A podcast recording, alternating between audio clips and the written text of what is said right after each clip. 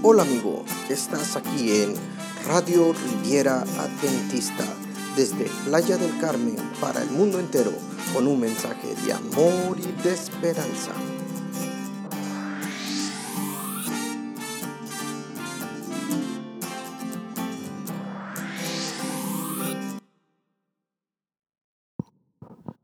Hola mi querido amigo, aquí en el Manual de Retención para Nuevos Bautizados, soy el pastor Adrián Gris y estaremos hablando acerca de las cuatro crisis del nuevo miembro.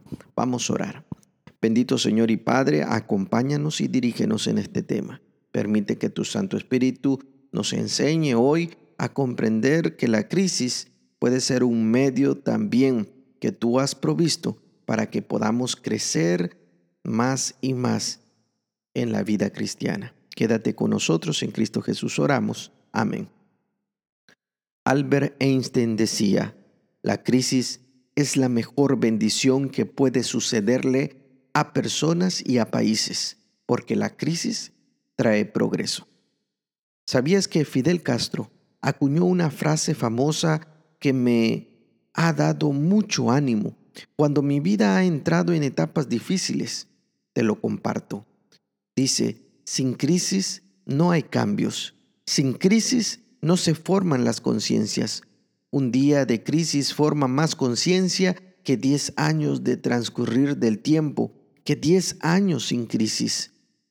Si de algo puedes estar seguro, es que al recorrer el camino de la vida cristiana, vendrán etapas dolorosas a tu vida que te producirán desorientación, desconfianza, desesperación y quebranto. Como me dijo en una ocasión una hermana que se encontraba muy enferma, pensé que me habían olvidado, que a nadie le importaba en la vida, ni aún en la iglesia. ¿Debería ser esto así? Por supuesto que no, pero es así. Vivimos en un mundo donde las cosas no pasan como deberían. La pregunta es, ¿estás preparado? Mira, mi estimado, Cristo presentó esta dura realidad en el Evangelio de San Juan cuando él dijo en San Juan 16, 33, les he dicho todo lo anterior para que en mí tengan paz. Aquí en el mundo tendrán muchas pruebas y tristezas, pero anímense, porque yo he vencido al mundo. La frase les he dicho involucra que Jesús preparó mediante un entrenamiento a los discípulos a fin de que cuando llegara la hora de la crisis no perdieran su confianza en Él. De eso se trata este capítulo, de prepararte. Así que, ¿listo? Avancemos. Según Leo Shereven, cuando recién has llegado a la iglesia, podrías pasar cuatro crisis. Esto lo dijo en el 2019 podría sufrir una o varias de ellas. A continuación se van a describir las crisis y conoceremos los síntomas y presentaremos también las soluciones. Recuerda que puedes contar con el pastor, con el líder del grupo pequeño o tu hermano mayor en caso de una necesidad. La primera crisis es la del desánimo. Vamos a describirla. En el desánimo no puedes cumplir tus compromisos públicos, quizás tu bautismo. Los viejos hábitos te asaltan, pueden llegar los vicios que habían en ti. Tu estima propia está baja y te crees un hipócrita. No logras vivir a la altura de las normas. Te apartas. Tratas entonces de huir. Los síntomas serían ausentismo porque dejas de ir a la iglesia pierdes la alegría de la vida cristiana, pierdes el deseo de permanecer mucho tiempo en la iglesia. Solo das un apretón rápido de manos, pero con una disposición de manera fría. ¿Cuáles serían las soluciones? Bueno, te vamos a compartir seis. Número uno, llama a tu pastor o líder cuando, cuanto antes. Número dos, recuerda que son normales esos sentimientos generados por el cambio de vida que estás adoptando. Número tres, ora a Dios y dile que te ayude a adaptarte. Número cuatro, asiste a un grupo pequeño y comparte tus sentimientos con alguien de confianza en este lugar. Número cinco, habla con el pastor. Pídele una visita. Explícale cómo te sientes, cómo estás desanimado. Y número seis, recuerda que eres un bebé espiritual. Crecer muchas veces duele, pero algún día serás un adulto espiritual. La segunda crisis es la crisis de la integración. ¿Cómo nos damos cuenta? Vamos a describirlo. Quizás no logras reemplazar los antiguos amigos por nuevos amigos. Quizás aceptas las, dos, las doctrinas, pero no te integras a la estructura social y por lo tanto te sientes solo. ¿Cómo te das cuenta a través de los síntomas?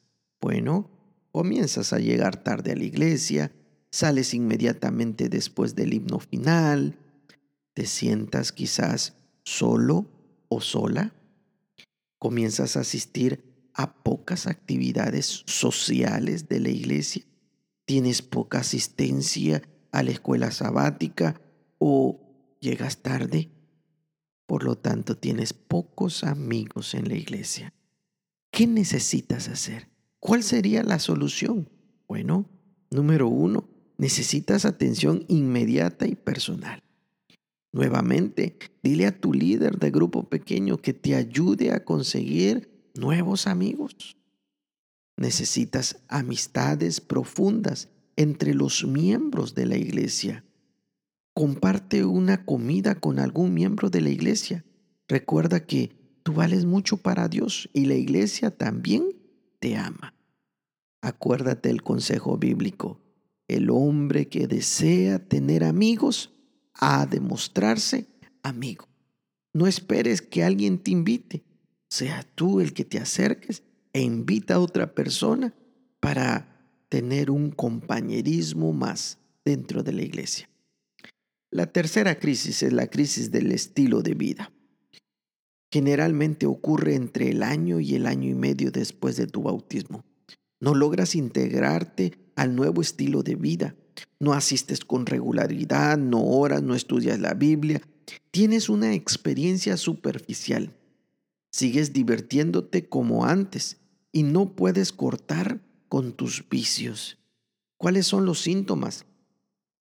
A menudo no asistes a la escuela sabática, asiste poco a los cultos de oración, no lees la literatura denominacional y adoptas pocas costumbres típicas de los adventistas. ¿Qué es lo que necesitamos hacer?